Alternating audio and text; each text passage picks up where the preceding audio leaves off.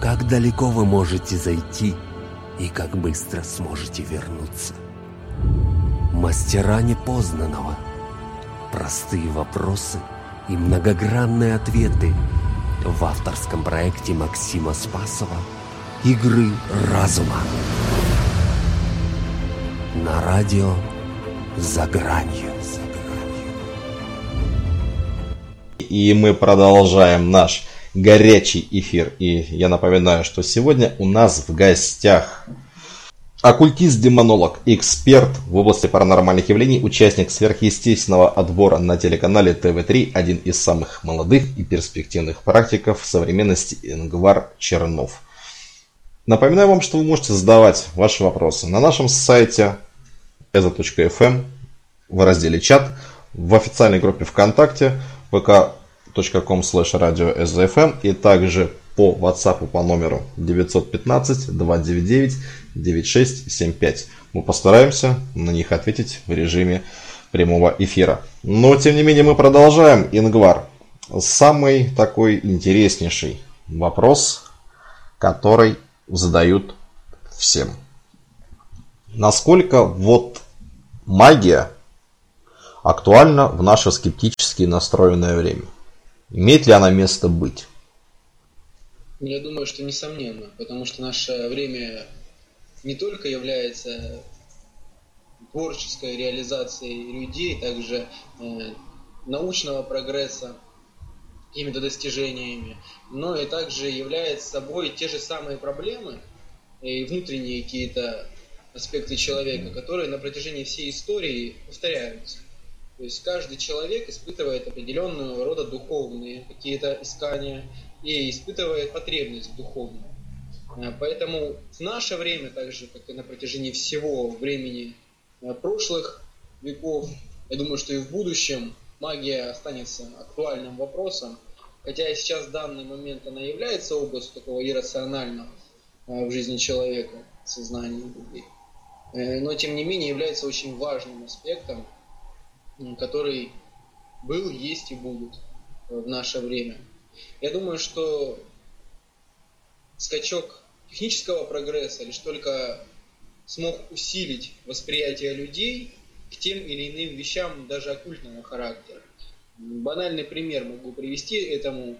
Раньше человеку было трудно объяснить, что такое осознанное сновидение, если он не испытывал определенного рода опыта в своей жизни. Астральная проекция, Сейчас человеку достаточно просто одеть очки виртуальной реальности или на какой-нибудь аттракцион подобный, пригласить, чтобы у него было впечатление относительно того, что является определенного рода способностью его мозга воспринимать информацию через такие визуальные образы. Угу.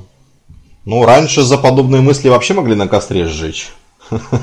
Давайте вспомним времена Святой Инквизиции. Я думаю, что на протяжении времени, именно и благодаря техническому прогрессу, человеку легче воспринимать те или иные э, знания, которые являлись просто оккультными, тайными или непонятными. Сейчас все можно достаточно легко, логически э, разложить по полочкам даже для обывателя, чтобы он понимал какую-то фундаментальную истину э, в этих знаниях. На сегодняшний день, э, и ни для кого это не секрет, есть ряд приборов, которые могут показать ауру человека, которые могут э, по отпечаткам пальцев э, просканировать является, вернее, расположенность э, человека каким-то экстрасенсорным способностям. Как вообще вот к этим приборам ты относишься и насколько, в принципе, к ним можно относиться серьезно? Именно и отнести их к своего рода тестированию людей с экстрасенсорными способностями. Я думаю, что не все приборы, они заявленные в наше время, могут э, являться действительно достоверным источником проверок. Угу. Но если брать аурокамеру, то я могу сказать, что это в принципе э, именно просмотр каких-то биологических полей, которые находятся рядом с человеком. Ничего такого сверхъестественного нет э, в данном явлении.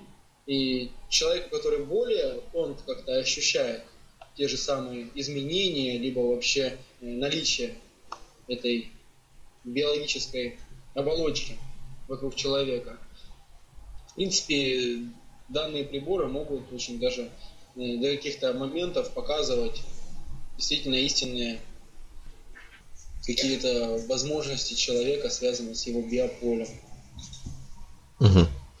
А, вопрос такой. А, как ты относишься, например, к тому, что а, современность э, магов на рынке эзотерических услуг не то чтобы переполнена, она переполнена как раз э, теми людьми, которые в первую очередь завязаны на том, как легким способом, путем вхождения в доверие, заработать деньги и не более. Как ты относишься вообще вот к этому паразитизму, который происходит э, в таких вот направлениях с некой исторической культурой?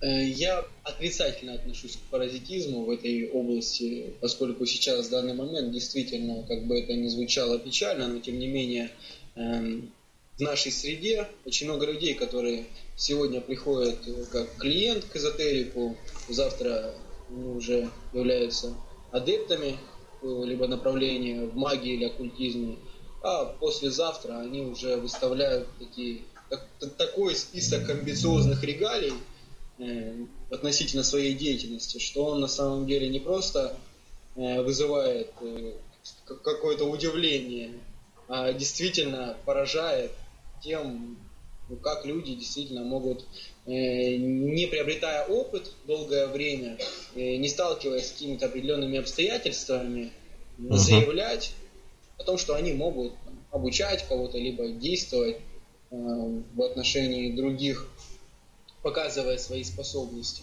Угу. Все-таки ты за легализацию магии или нет? Э, видишь ли, Максим, насчет легализации, для того, чтобы легализовать вопрос именно магов, как э, определенную именно структуру в обществе, необходимо, в принципе, признать саму систему магии, оккультизма, как э, что-то не сверхъестественное, не что-то противоречащее науке, а действительно что-то идущее в ногу со всем остальным, то есть и с пониманием общества, и с остальным. Нужно в первую очередь не легализовывать какие-то определенные направления, а необходимо в обществе людей сложить правильное впечатление. Впечатление и правильное понимание данных систем, чтобы они могли различать сами, вполне логично различать Э, что несет в себе то или иное направление, э, как отличить, например, человека, который действительно обладает какими-то знаниями, uh-huh. который является практиком в данной системе, от э, такого мошенника, который хочет просто выставить свои какие-то э, достижения за реальность, uh-huh. хотя их, собственно, и нет. А, как ты считаешь, какую ответственность нужно вводить для людей, которые соответственно, паразитируют, и как вообще с ними можно бороться. Ты наверняка сталкиваешься с тем, потому что я знаю, что ты медийный, ты популярный. Я понимаю, что если у тебя там появится несколько клонов, ты об этом узнаешь. Но люди, которые приходят к тебе в большей части, как правило, не приходят уже с каким-то ну, не совсем приятным опытом. То есть они столкнулись предварительно, ну, как минимум, с нехорошими людьми, которые пообещали, взяли какую-то часть денег, и ни проблемы, ни человека, ничего не сдвинулось с мертвой точки. Какую ответственность нужно вводить вот, и как бороться с этим, чтобы это не проявлялось?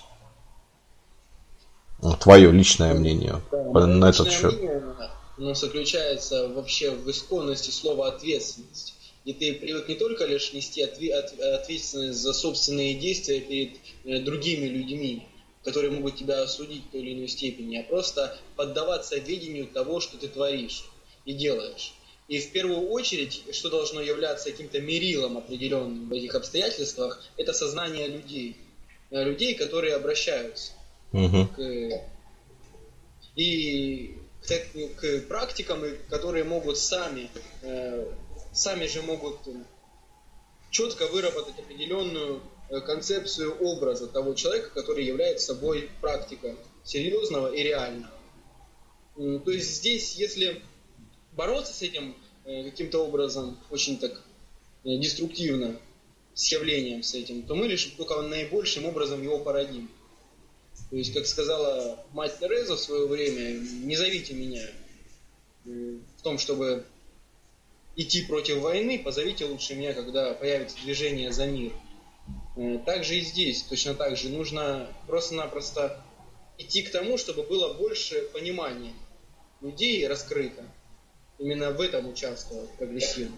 Угу. А не в том, чтобы подавлять каким-то образом именно этих э, лжедеятелей. Они сами уйдут, когда поймут, что на них никто не обращает внимания. Потому что общество сформирует в своем понимании э, точное знание того, э, как должно выражаться какое-то оккультное знание в их жизни. Угу. Ингвар, в начале эфира мы говорили с тобой о первоисточнике, на котором а, строится большинство а, религиозных течений. Я напоминаю, что я слушал как-то твою лекцию об этом едином источнике. В более сжатом формате. Что это за первоисточник? С чем его едят? И какие ошибки то есть в нем изначально исправлены.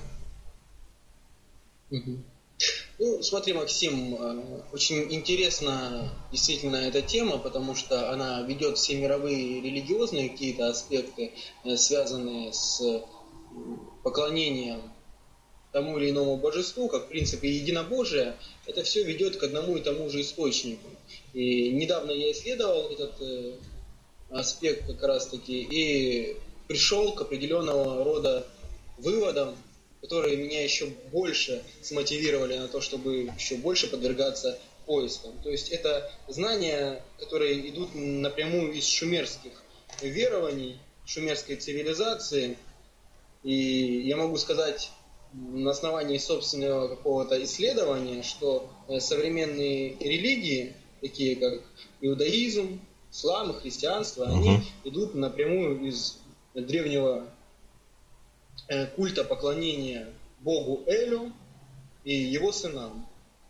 То есть даже ангелы, они все названы по имени Бога Эля. Угу. Это Микаэль, Габриэль, Энаэль и другие ангелы. Э, что собой несет это знание?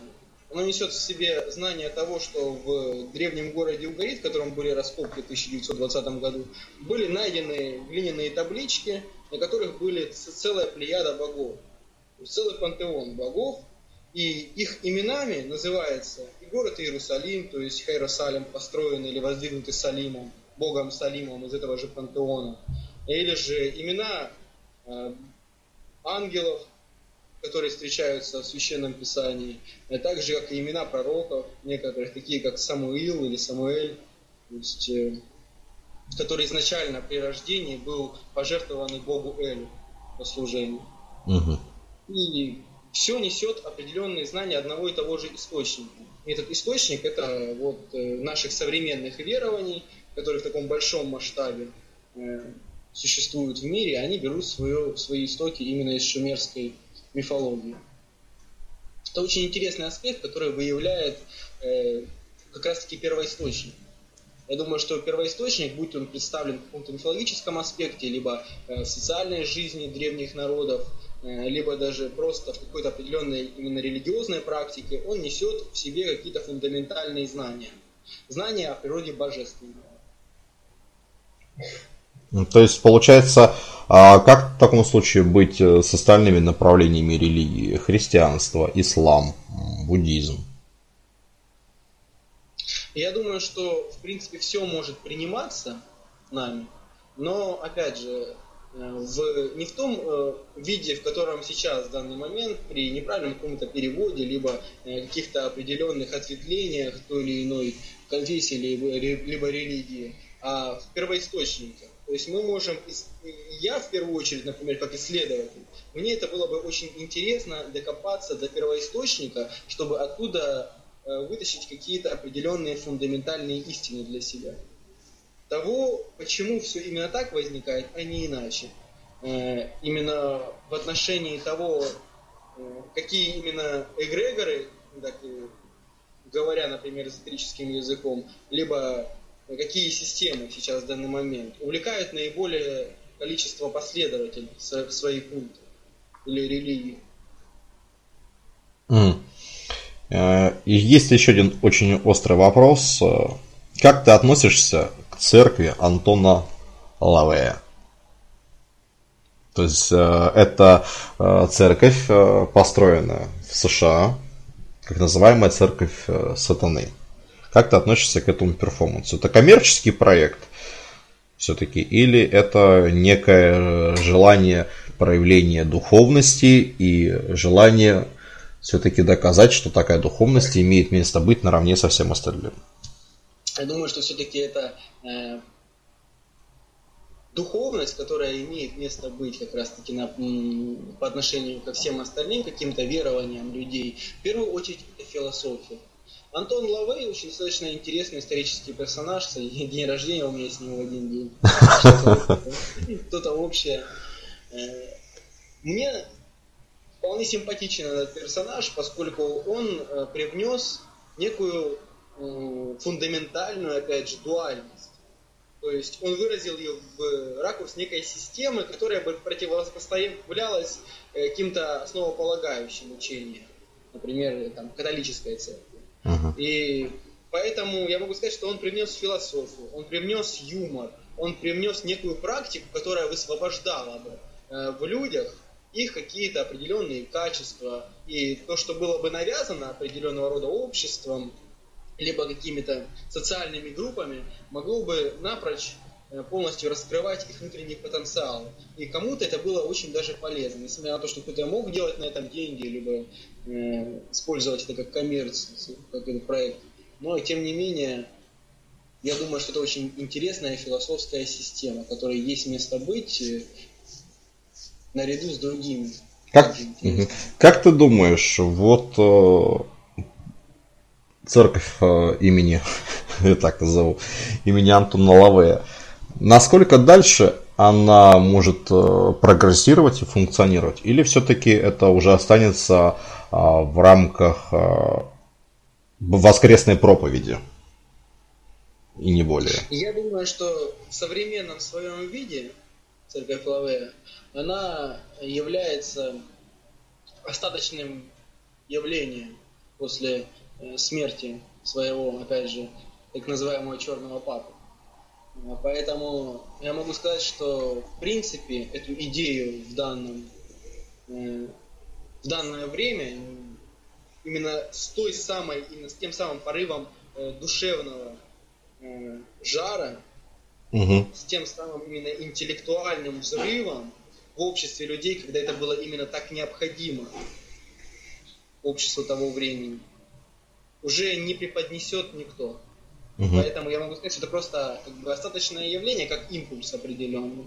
Да, оно и будет дальше идти, и даже, возможно, будет иметь в числе своих определенного рода э, много последователей или посвященных, но тем не менее именно тот самый внутренний импульс, она не, уже не будет передавать с той самой насыщенностью. То есть, получается, он просто будет функционировать как некий живой организм, но без стадии э, трансформации.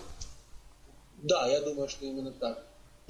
Отлично. Ингвар, еще к тебе есть вопросы от наших радиослушателей.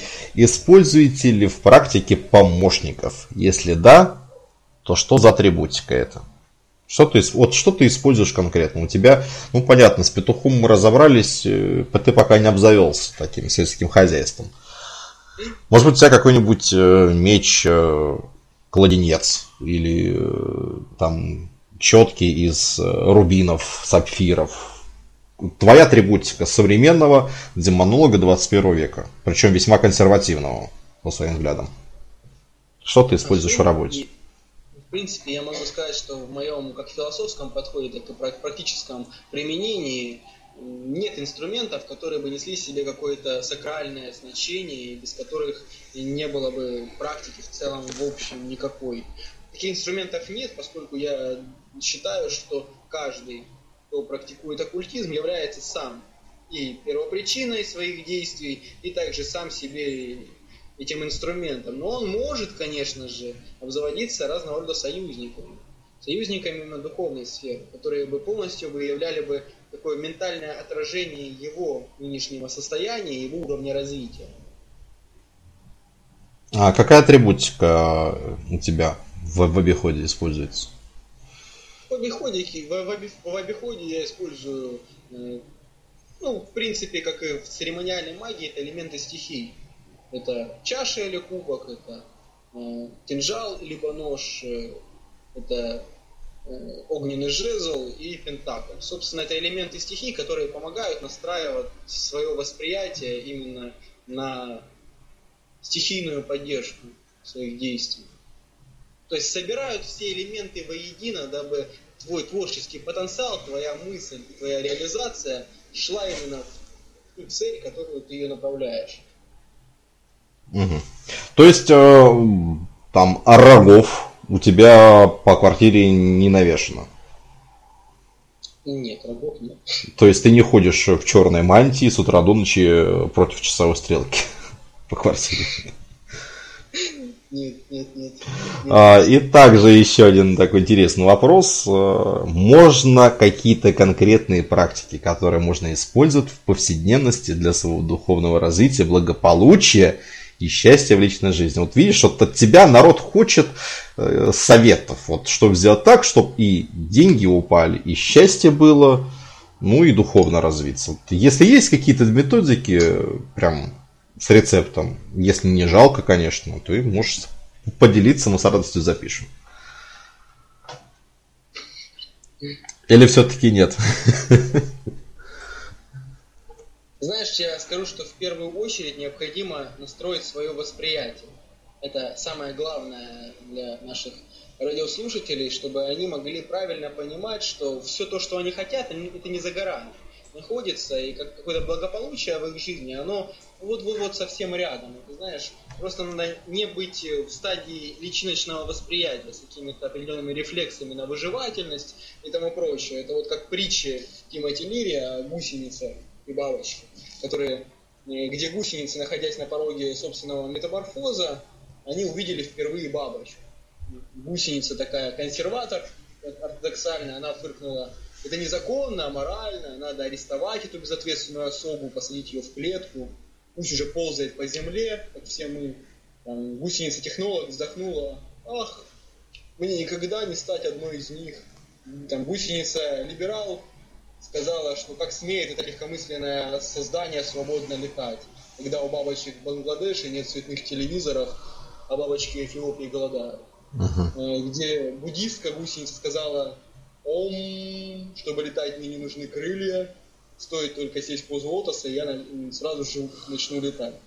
А гусеница-христианка перекрестилась и пробормотала, если бы Господу было угодно, чтобы гусеницы летали, он дал бы нам крылья. Э, мораль этой притчи состоит в том, что необходимо в первую очередь менять свое восприятие. И весь тот лад и мир вокруг нас – он перевернется вместе с нашим восприятием. То есть я могу посоветовать каждому из радиослушателей, просыпаясь утром, ярко и четко визуализировать себя в той самой роли, э, в которой он хочет себя видеть.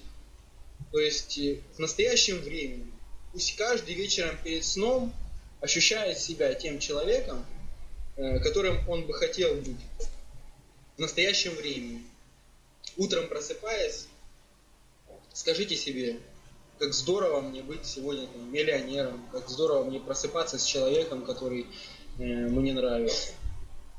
И это непременно притянется в их жизни. Есть законы, которые работают вне компетенции человеческих каких-то пониманий.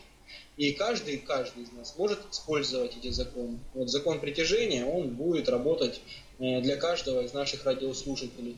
И я хочу вот так вот непременно сказать о том, что вы можете, если для кого-то нужен такой вот аспект какого-то действия определенного, э, то есть не просто мыслительное восприятие, не просто визуализация uh-huh. здесь.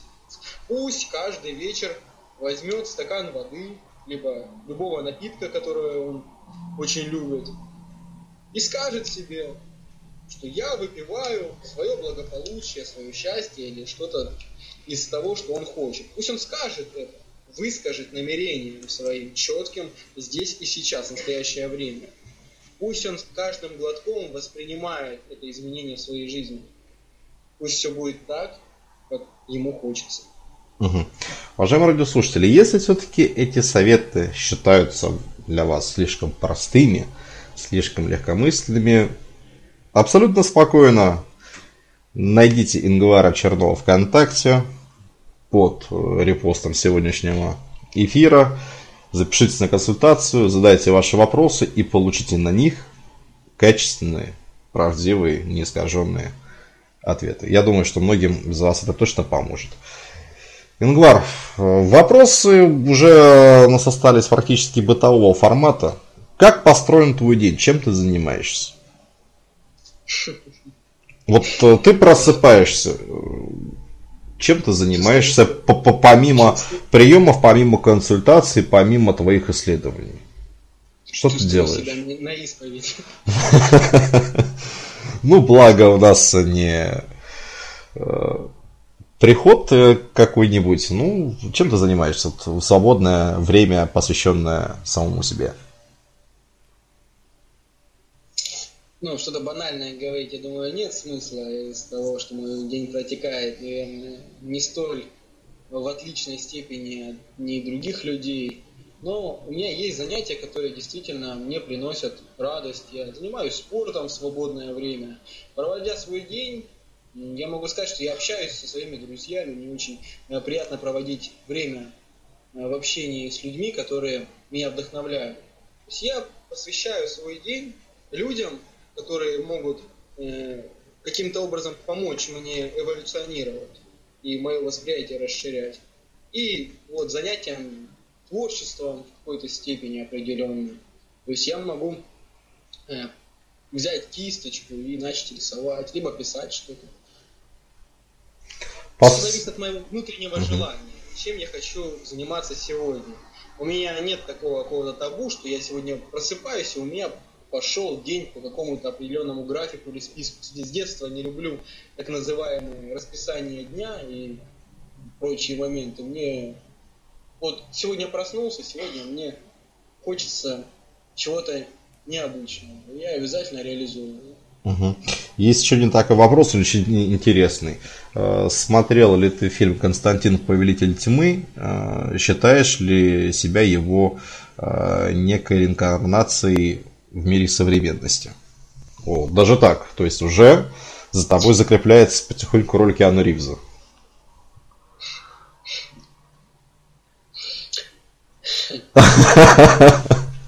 Да, такой вот провокационный вопрос.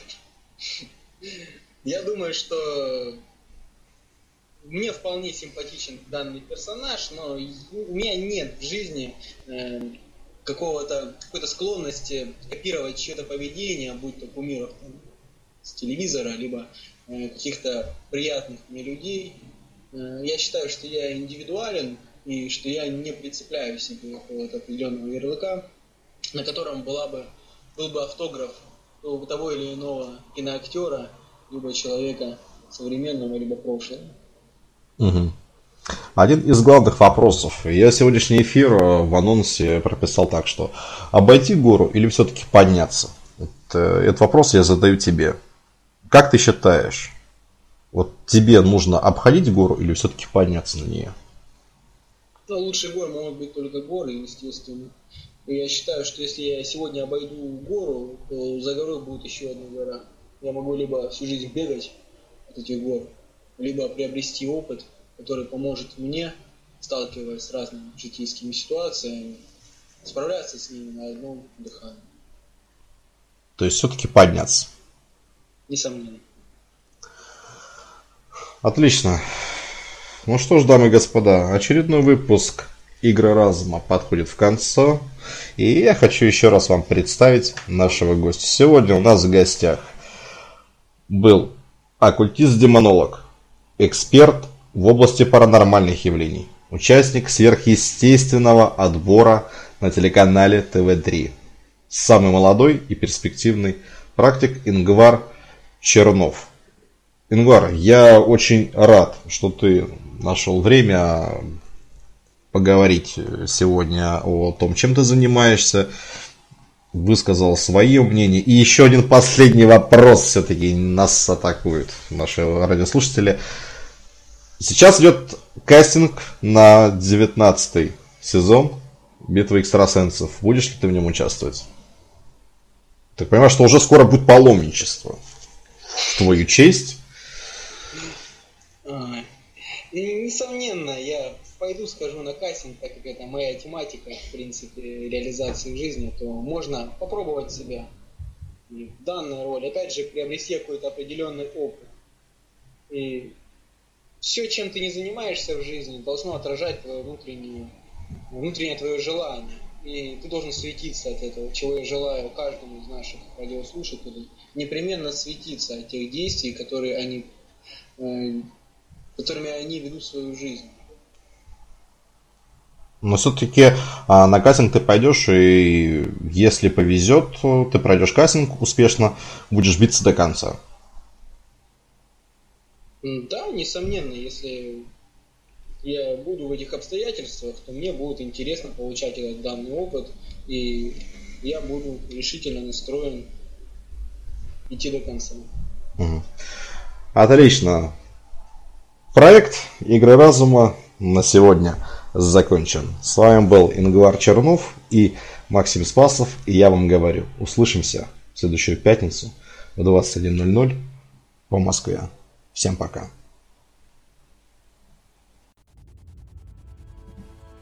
Насколько часто вы втягиваетесь в игры разума? Как далеко вы можете зайти и как быстро сможете вернуться? Мастера непознанного – Простые вопросы и многогранные ответы в авторском проекте Максима Спасова «Игры разума». На радио «За гранью».